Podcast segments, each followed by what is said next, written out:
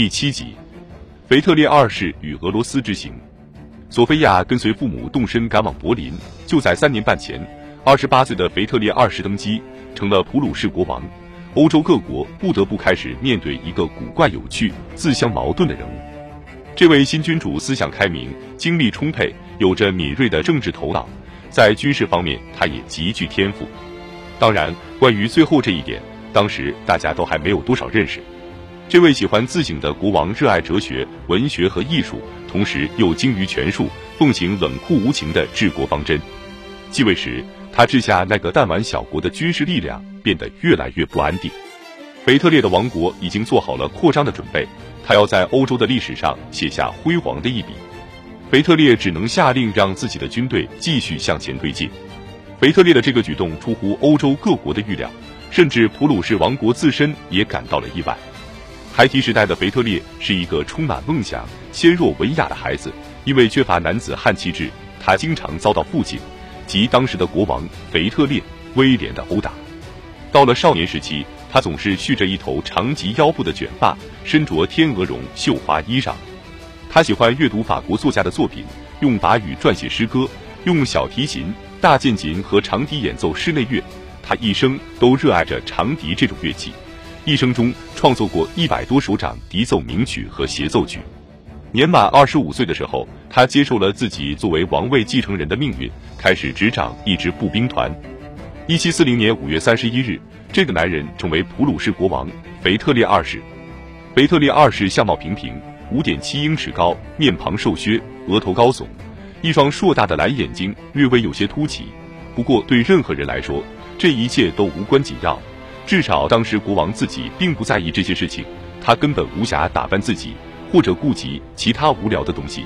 他甚至没有举行正式的加冕典礼。继位六个月后，腓特烈突然让自己的王国卷入了战争。腓特烈从父亲手中继承下来的普鲁士，只是一个面积不大、人口稀疏、自然资源有限的小国。而且国土七零八落地，分散在莱茵河至波罗的海沿线。勃兰登堡这个选帝侯国就坐落在普鲁士正中心，当时柏林还是其首府。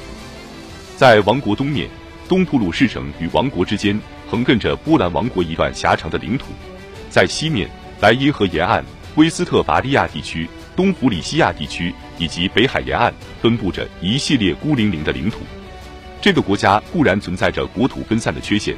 但是腓特烈二世却拥有强大的武器——普鲁士军队，一支由精兵强将组成的精英部队。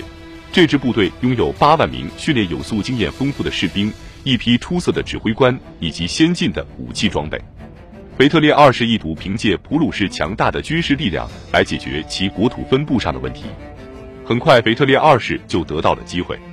一七四零年十月二十日。在他继位五个月后，神圣罗马帝国皇帝奥地利的查理六世突然谢世。这位哈布斯堡王朝的最后一位男性成员，只在身后留下了两个女儿。奥地利王位落入了查理六世二十三岁的长女玛利亚·特蕾西亚的手中。腓特烈意识到自己的机会出现了，他立即召集各路将领，于十月二十八日做出决定，要将哈布斯堡王朝治下最富有的地区之一西里西亚纳入自己的版图。腓特烈的理由非常自以为是，他认为自己的军队已经做好了全面的准备，而群龙无首的奥地利羸弱而困窘。腓特烈丝毫不顾及其他因素。此外，他曾庄严地宣誓承认玛利亚·特蕾西亚拥有对哈布斯堡王朝治下所有领土的统治权，但是誓言根本无法束缚住他的手脚。后来，在自己撰写的回忆录《金世通史》中，腓特烈开诚布公地说：“野心、胜算、建功立业的欲望。”这三个因素具有决定性的作用，因此战争不可避免。他选中了西里西亚，因为这片地区就在家门口，该地区的农业与工业又都非常发达，而且居民中大量的新教教徒将会成为自己手中这个弹丸小国的有力补充。十二月十六日，天气寒冷刺骨，腓特烈冒着雨，率领三万两千名战士越过西里西亚边境，一路上他基本没有遇到抵抗。这场战役与其说是一场侵略战，不如说是直接占领。到了次年一月底，腓特烈返回柏林。然而，在开战前的筹谋中，这位年轻的国王没能了解到一个重要情况：他不了解自己与之为敌的那个女人的性格。玛利亚·特蕾西亚，奥地利公主，匈牙利王后。她生有一双蓝色的眼睛，一头金色的秀发，这副洋娃娃般的美貌颇具迷惑性。重负之下的她竭力让自己显露出不同寻常的平静。一些旁观者甚至断言她有些愚蠢。这些人都看错了。这个女人不仅有头脑，而且勇敢坚韧。腓特烈发起进攻并占领西里西亚的时候，维也纳的上上下下都被吓得目瞪口呆，只有玛利亚·特蕾西亚没有被吓倒。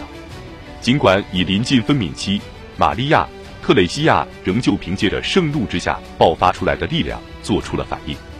她筹集资金，动员军队，鼓舞起臣民的士气。与此同时，还生下了未来的奥地利皇帝约瑟夫二世。初出茅庐的妙龄女子顽强抵抗，坚决不放弃国土的态度，令腓特烈大吃一惊。更令他惊讶的是，到了四月份，一支奥地利军队翻过波西米亚的崇山峻岭，从右攻入西里西亚地区。普鲁士人再一次击退了奥地利军队。在随后一段短暂的和平时期，腓特烈控制了西里西亚绵延一万四千英里范围内肥沃的农产区。富饶的矿脉、繁荣的城镇及其多达一百五十万的人口，新增的人口中大部分为信奉新教的日耳曼人，加上腓特烈继位时国内原有的人口，到这时普鲁士王国的人口达到了四百万。然而，腓特烈的劫掠也让他付出了巨大的代价。玛利亚·特蕾西亚认为自己对继承到的哈布斯堡王朝肩负有神圣的职责，腓特烈的侵略战争激起了玛利亚。特蕾西亚对他终其一生的仇恨，让普鲁士与奥地利陷入了长达百年的敌对状态。尽管夺得了西里西亚，腓特烈却将自己置于危险的境地。普鲁士一直是个小国，国土四分五裂，日益增强的国力让他那些强大的邻居们感到了不安。两个国土面积大于普鲁士，实际国力也强于普鲁士的帝国，现在都有可能成为他的敌人。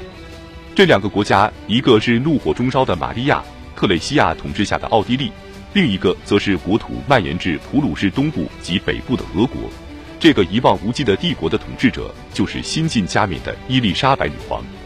面对这种状况，对腓特烈而言，最重要的莫过于谋求俄国的友谊，或者说至少让其保持中立。腓特烈记得父亲在临终时提醒他要牢记的一条原则：同俄罗斯开战，失大于得。眼下。腓特烈还无法确定伊丽莎白女皇将作何选择。登基后不久，伊丽莎白女皇就任命了敌视普鲁士的阿列克谢·别斯杜杰夫六名伯爵为新的枢密院副总理大臣，总领国务。别斯杜杰夫的终生抱负就是同欧洲的海上霸权英格兰与荷兰、中欧的大陆强国奥地利与波兰、萨克森结盟。维特烈很清楚别斯杜杰夫的态度。他相信，在自己与伊丽莎白女皇的外交斡旋中间，只有这位副总理大臣这么一个障碍，这个障碍似乎不得不被除掉。